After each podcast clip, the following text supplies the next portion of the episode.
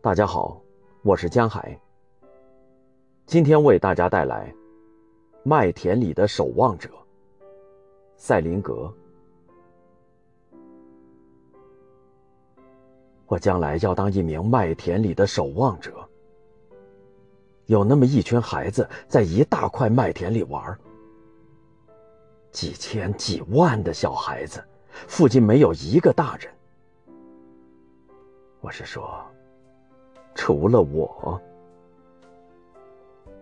我呢，就在那混账的悬崖边，我的职务就是在那里守望。